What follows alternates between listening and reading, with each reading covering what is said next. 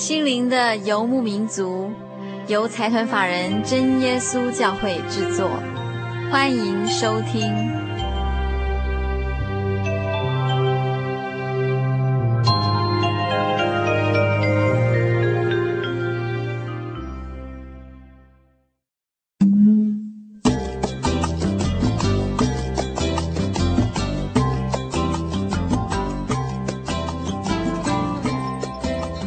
游牧民族在空中的朋友，大家好，我是佩芝，很高兴一个星期的时间又到了。今天是我们心灵游牧民族第一百九十三集的播出。在今天的节目里，我们要进行的单元是广播剧这个单元。在这个广播剧这个单元里面，我们要跟所有听众朋友们介绍几位圣经中的人物。听众朋友们还记不记得，在第一集中我们介绍了亚当夏娃？那今天我们要介绍的是。圣经里面的信心之父亚伯拉罕的故事。在我们进行今天的节目之前，有几件事情要拜托所有收音机旁边的听众朋友，那就是如果听众朋友需要来信索取节目卡带的时候，如果方便的话，请您记得写上您要索取的节目的当天的日期，这样子我们才不会寄错节目给您。另外，也请听众朋友们附上完整的姓名，因为我们常常会收到一些朋友就写“伦伦敬上”或者是“小慧敬上”。当我们以这样的署名寄出去的时候呢，常常我们的包裹会被退回，因为没有完整的姓名。所以，请听众朋友一定要记得写上您完整的姓氏跟名字。非常谢谢您的合作。今天的开场要点播一首歌，是我们心灵游牧民族之歌。这首歌叫做《牵我手，伴我走》。那因为我们每一个人在每天的日常生活里，都能牵着主耶稣的手，那主耶稣也会带领我们的脚步。欣赏完这首歌之后呢，我们就要来听听今天的广播剧《亚伯拉罕的故事》。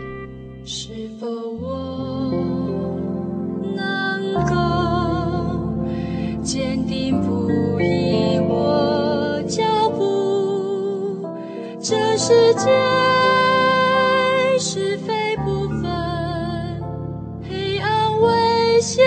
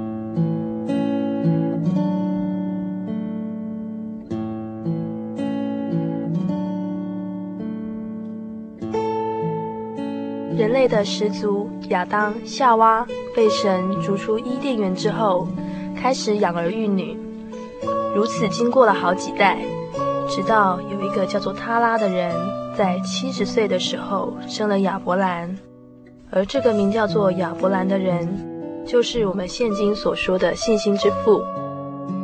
在亚伯兰七十五岁的时候，真神耶和华对亚伯兰说：“亚伯兰，你要离开你现在住的地方，往我要你去的地方。神啊，难道您是要我离开这里，离开我父亲家族居住的地方，往您要我去的地方？是的，我必要叫你成为大国，我必赐福给你，叫你的名为大，你要叫别人得福。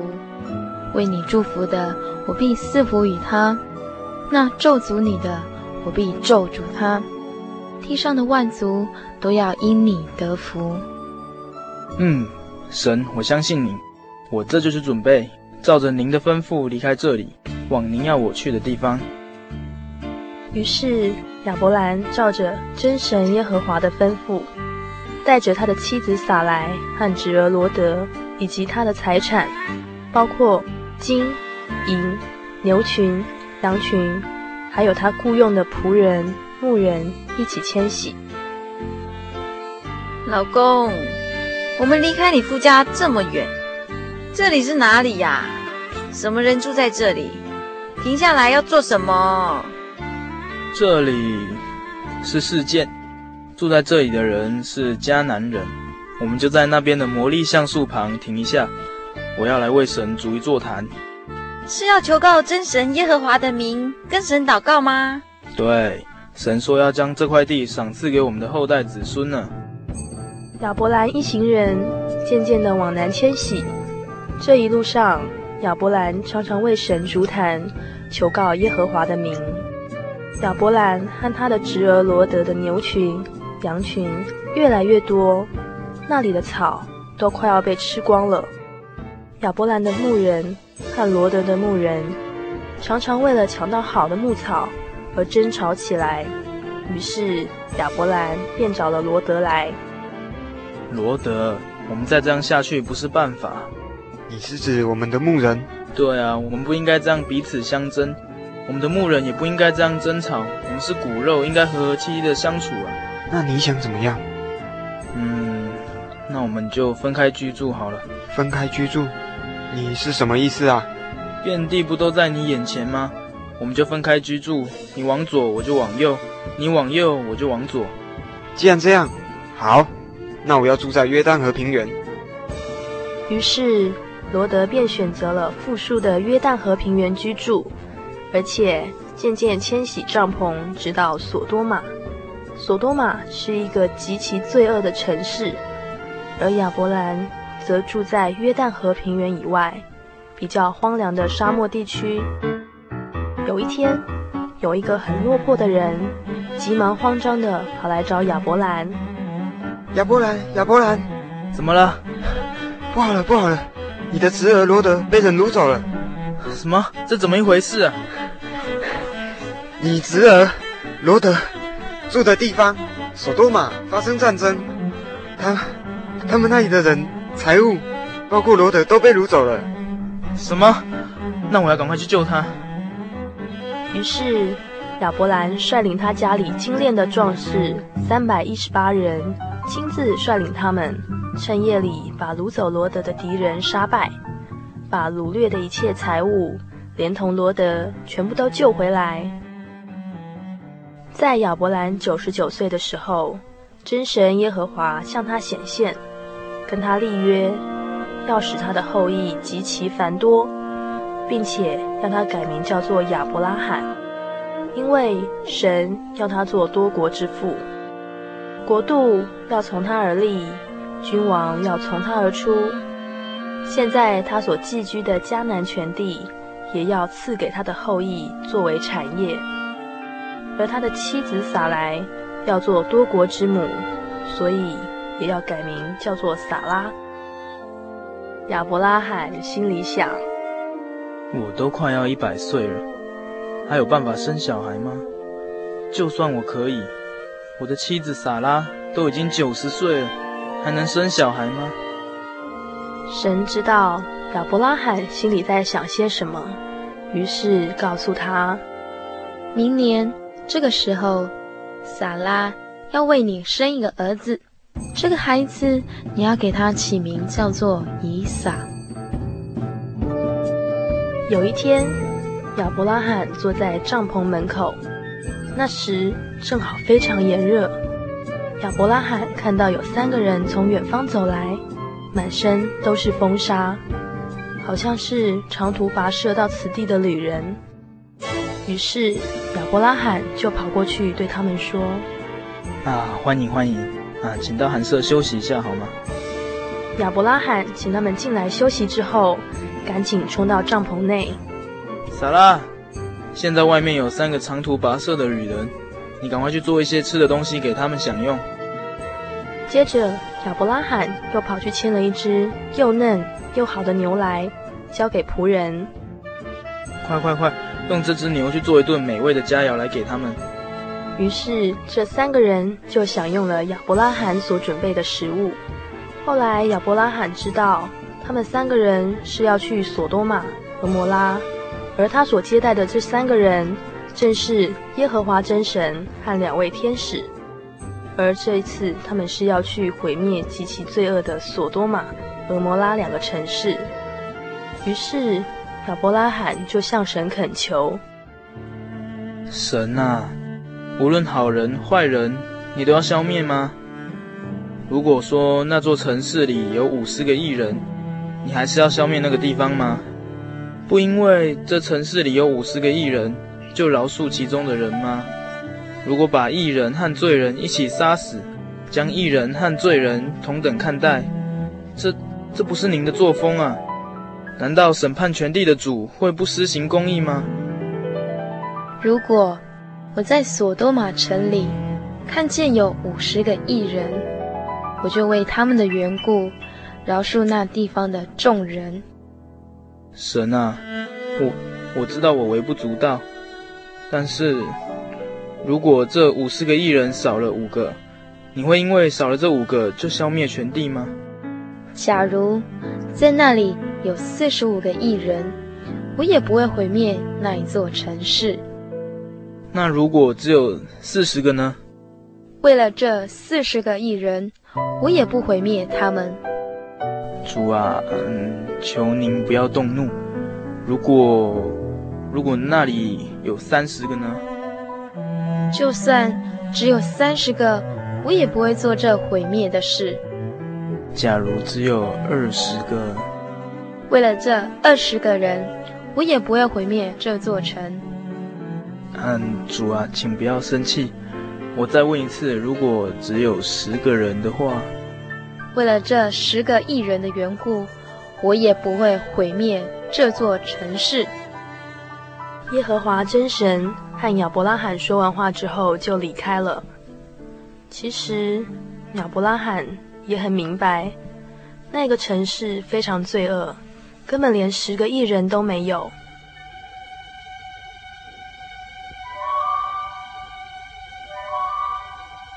那天深夜。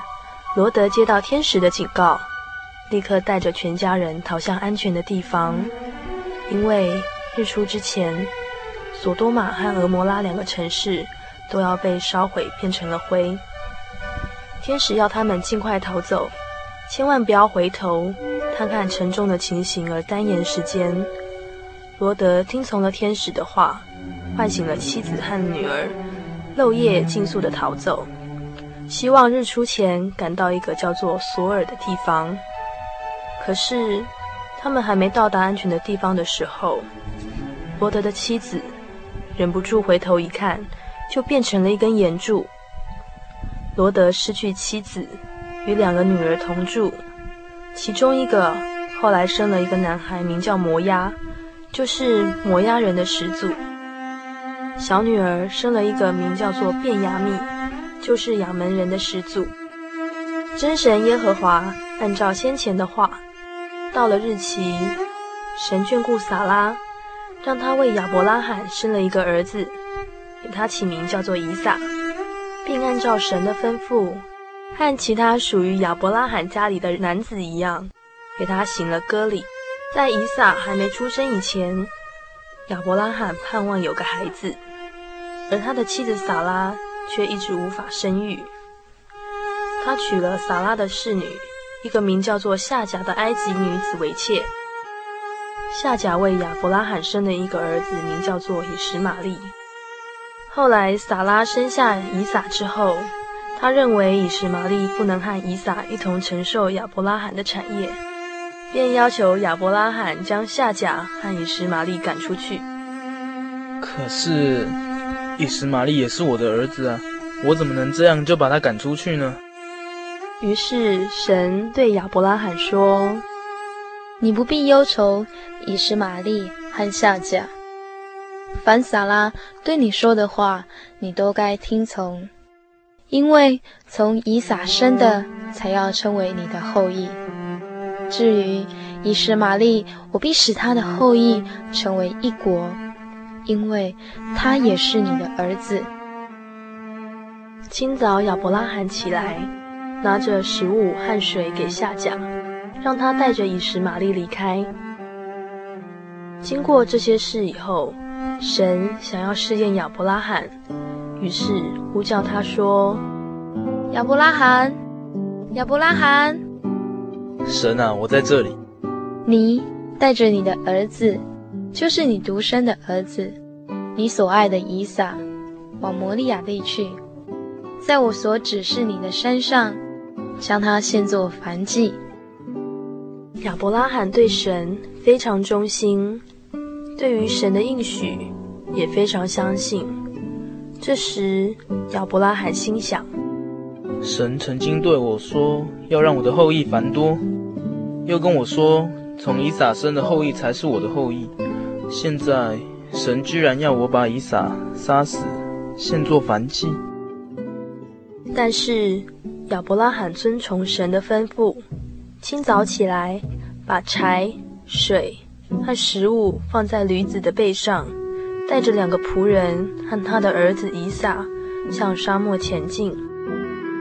三天后，亚伯拉罕一行人到达摩利亚山。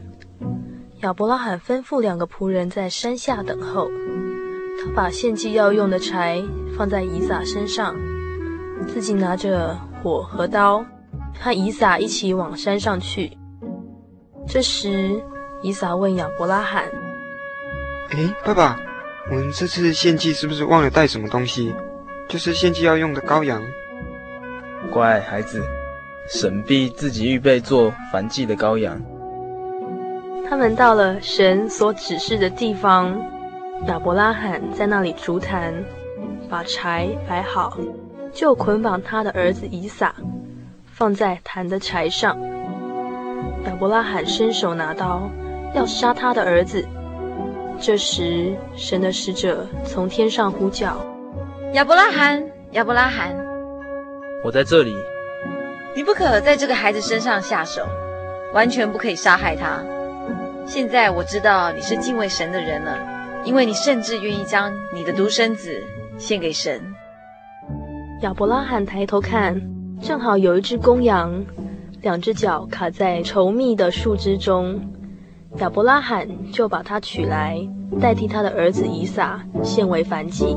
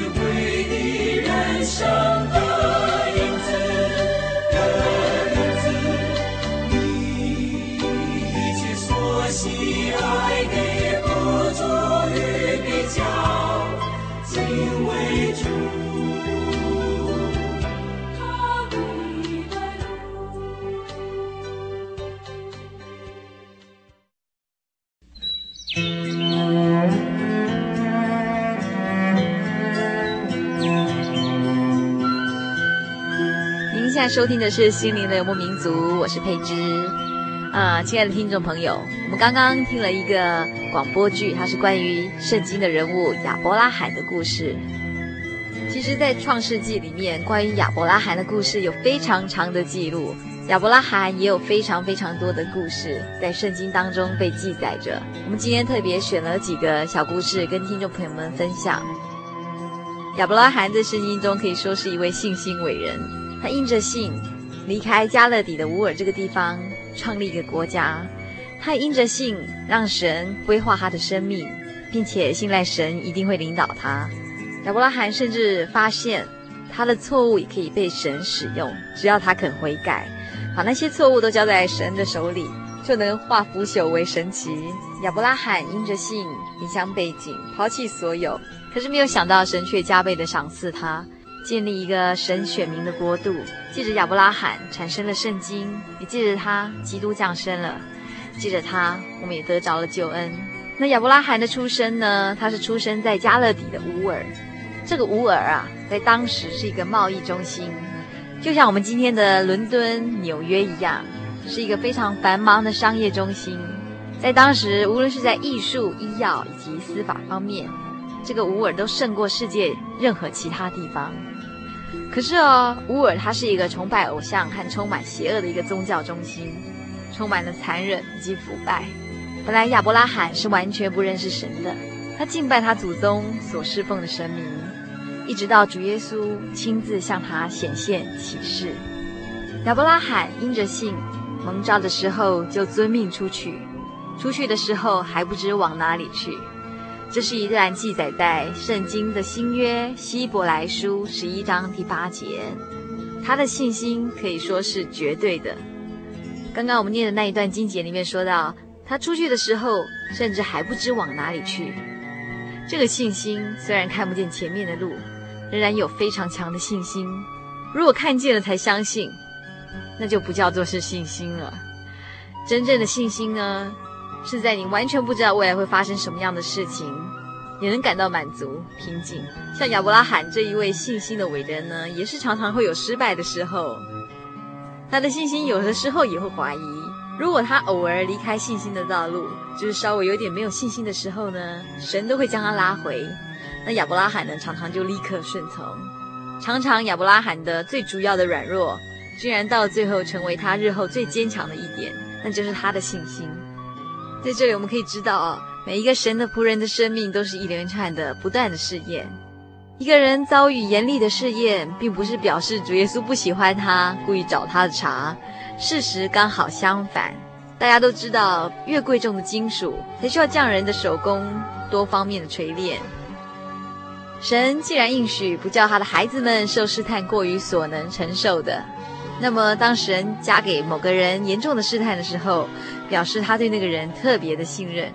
听众朋友应该还记得，我们刚刚在那一段广播剧里面听到了神应许要赐给亚伯拉罕一位儿子，在他跟他的妻子非常年迈的时候，这对于亚伯拉罕来说真的是一个不可能的任务，因为他与撒拉都已经好老了。他们知道在生理上不可能再有孩子，然而这件事使他的信心更显明了。在罗马书第四章十九节到二十二节这边说到，他将近百岁的时候，虽然想到自己的身体如同已死，撒拉的生育也已经断绝了，他的信心还是不软弱，并且仰望神的应许。他没有因为不信心里起疑惑，反倒因为信心里更坚固，将荣耀归给神。而且满心的相信神所应许的必能做成，他的信心是史无前例的。现实的一切都使任何人不可能相信，然而亚伯拉罕他相信了。另外哦，亚伯拉罕灵城发展的高峰是在神吩咐他把以撒献为燔祭的这件事情上。在我们看来哦，这件事情它产生了非常严重的道德上的问题。可是，在亚伯拉罕的那个时候，当时的情况并不相同。在那个时代啊，父亲对儿子的生死有绝对权利。这个命令虽然不会危害亚伯拉罕的道德感，可是却使他非常的惊吓，因为大家都知道这是亚伯拉罕的爱子，好不容易才得来的孩子，竟然神要他赐给他。那这一次亚伯拉罕他所面对的难题是灵性上的，而不是所谓道德上的。神曾经应许他的子孙要多如天上的星星，如今却吩咐他把他最爱的独生子以撒献给神。亚伯拉罕没有与神争辩，也没有请求延长时间。当神吩咐他将以撒献上的时候，同样的，他一早就起来行动。这种顺服是毫无保留的顺服。这件事也是一个信心的试验。虽然他的信心没有什么看得见的东西做根据，他对神的爱心和全能也是毫无疑问。由于他非常坚强的信心，所以当他明明知道他是要去将儿子献为燔祭的时候，他还叮咛他的仆人们在山脚下等待他，喊他的儿子回来。这么样大的信心是哪里来呢？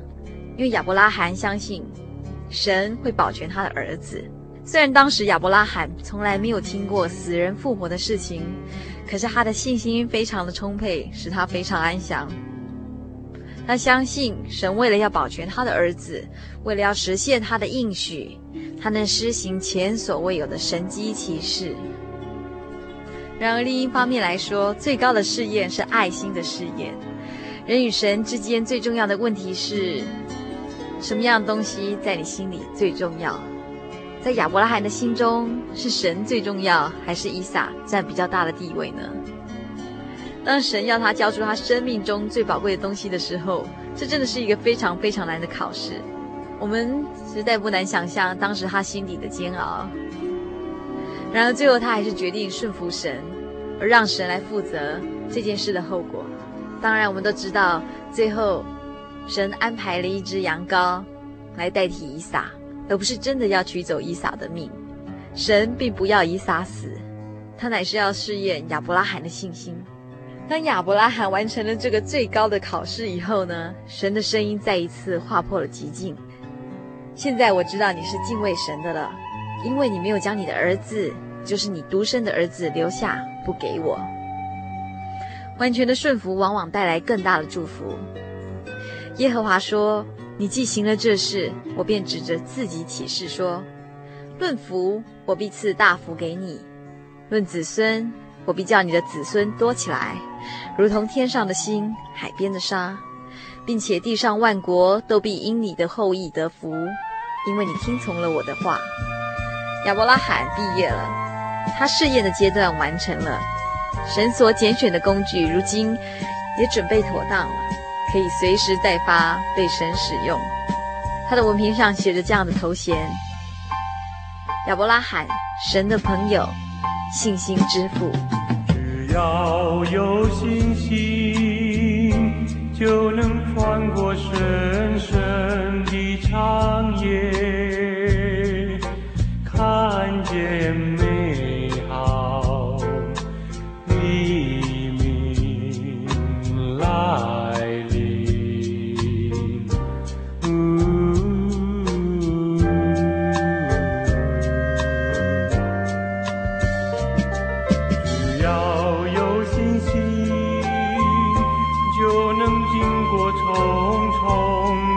就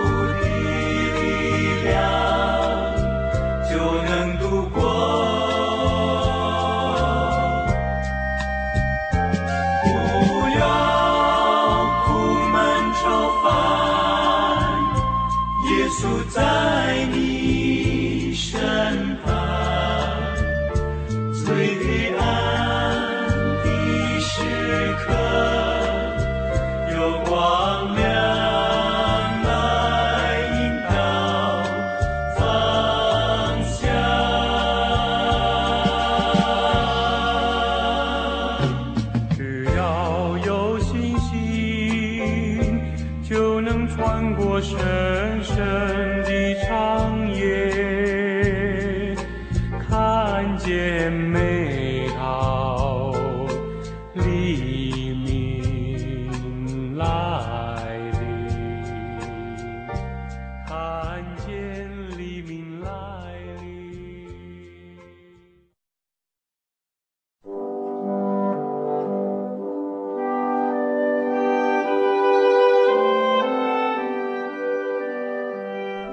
听众朋友，我们刚刚听了一个广播剧，就是信心之父亚伯拉罕的故事。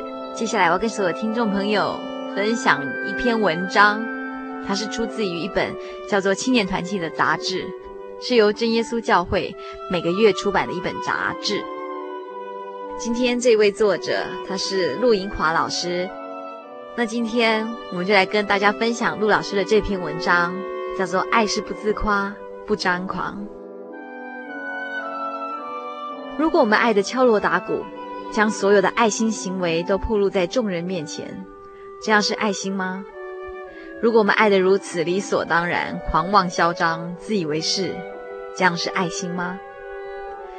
有一天，某位同事拿着功德会册子，希望我能奉献一些钱做好事。我委婉地告诉他，我已经有其他的赞助方式了。这位同事平常非常慈善，我相信他的爱心是十分宽广，而且具有包容性的。因为所有的善心都是值得肯定的，倒也不一定都是用同一种方式。可是我万万没有想到，他的想法居然是。如果你不捐款，表示你不认同这样有意义的活动，也就表示你是一个没有爱心的人。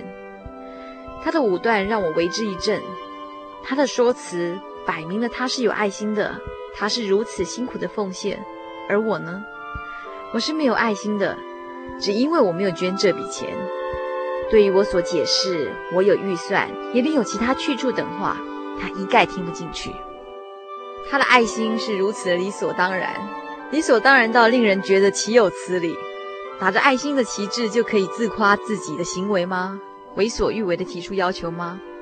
如果别人不同意自己爱心的表现，就可以如此狂妄地数落别人吗？爱得如此张狂，也是一种爱吗？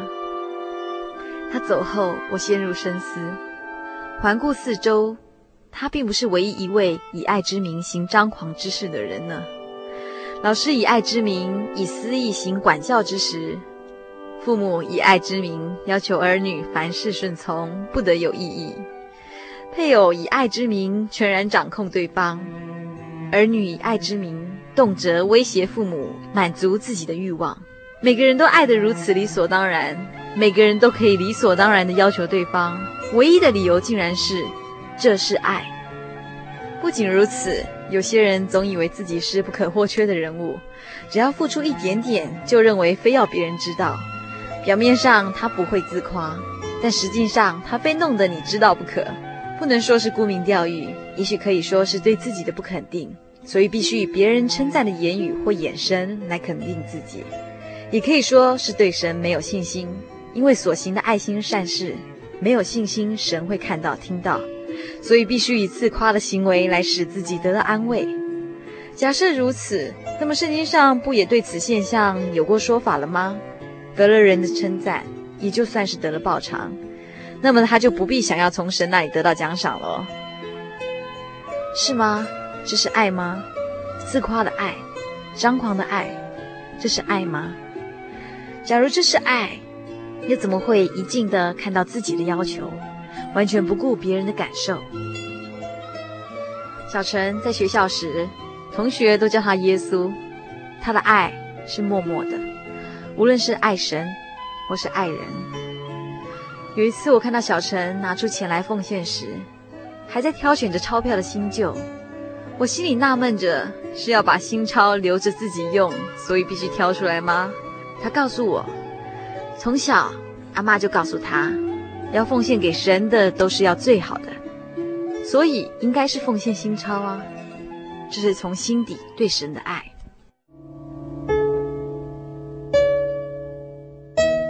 老黄总是谦虚地说，他的学历不高，但是他不知道他一直是我学习的楷模。每一次见到他，总是希望能像他一样。他的爱心侍奉不仅表现在一般事工上。也在耐心带领人信主这方面，每一次看到他，总会让我感到汗颜，对我也是一种提醒。我对自己也常对人说，站在台前讲爱心，其实是不及那些沉默不语的实行者，因为要牵扶一位老人家过街不是一件难事，但是要天天服侍中风或瘫痪者，还能保持笑容与耐心，那才是真正的爱。最难能可贵的是，他并不会把自己的行为当成一件可夸口的事来赢取他人的夸奖。小红在教会事工上参与很多，难免会有一些指责，她也总是默默的承受。但是对于被她牧养过的我，心里很明白，她曾经如何以祷告带领我们走过高山深谷。其实那个时候我跟她一点也不熟，她也是一位口拙的牧养者，但是她却能看出我的软弱，放在祷告的事工上。经过不少年以后，当我已近中年，头发斑白时，才知道他当年是怎么样的挂心与祷告。这样对小羊的爱是一种无言的爱心，是如何的无私。他不是偶像型的牧羊者，也不是八面玲珑、让人涕泗纵横的牧羊者。对我而言，他是爱心的实践者。刚结婚时，总会有一段适应期。然而，有一些夫妻同龄会适时出现，会邀我们到郊外走走，或带着食物来看看当时生活十分艰苦的我们。他们不会开口说“我们来关心你喽”，也不会说“你们该发起热心了”，但是他们把我们的生活看在眼里，放在心底。不论在精神上、物质上，他们在我们最需要的时候就陪在我们身旁。一同走过的岁月越多，也越发体会他们那种深沉的情感，那是一种真正属于心灵的家人的感觉。事隔多年，他们依然不变，不曾谈起他们是多么有爱心，仍然默默的在我们最需要的时候出现。跟老许熟悉，是因为搬家，搬到异乡，没有熟人。那时候，因为工作性质的改变，家里人口的增添，继续进修的压力，是最为软弱的时候。他就近提供了许多的心灵辅导，他不断的、默默的带导，从来不曾给我压力。假如有机会听我讲课，他必然能够以朋友立场提出许多建议。后来我发现，他一直是这样的对待每一个人，并不是因为他身为牧者的妻子，而是他一直以神的儿女。应是源源不断的爱心，自我期许，在他关怀慕道者的行动中，让我发现这娇小的女子果然有巨大的能量。然而，在教会中，她的爱是静默的。有一句话常被大家拿来勉励他人：欢喜做，甘愿受。与他相似的是，任劳不任怨无功，任怨不任劳无用。如果我们爱得敲锣打鼓，将所有的爱心行为都暴露在众人之前，这样的爱心是否无功？如果我们爱得如此理所当然、狂妄嚣张、自以为是，这样的爱心是否无用？爱不是用来指责别人的利器，真正爱的能力是爱心在知识和各样见识上多而又多，能分辨是非，做诚实无过的人。爱是具有反省能力的。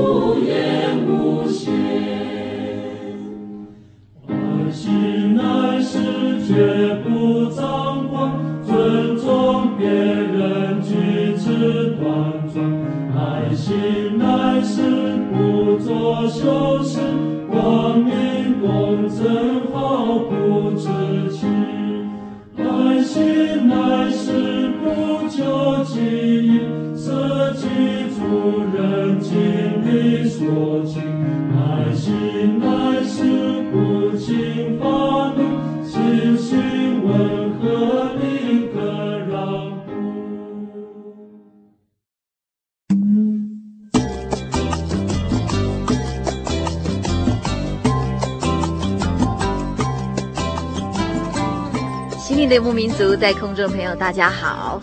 我们今天在节目中介绍大家认识一位圣经人物，叫做亚伯拉罕，也就是信心之父。很多时候，信心和顺服是分不开的哦，就好像根和果实一样，首先要先有根，然后经过一段的时间才会有果实。那信心也是这样的，首先的保证是因为神的话还没有结果子。到后来的保证就从果实那里得到，所以信心就会变得越来越坚强，也能超越所有的疑惑。听众朋友，如果需要索取本集节目卡带，或是愿意参加圣经函授课程，或是您要索取真耶稣教会出版的月刊，非常欢迎来信索取。来信请注明您完整的姓名以及您要索取的节目的日期。寄到台中邮政六十六支二十一号，六十六支二十一号信箱，或是传真到零四二四三六九六八二四三六九六八，心灵的游牧民族节目收就可以了。我们休息一会，继续收听今天的圣经小百科。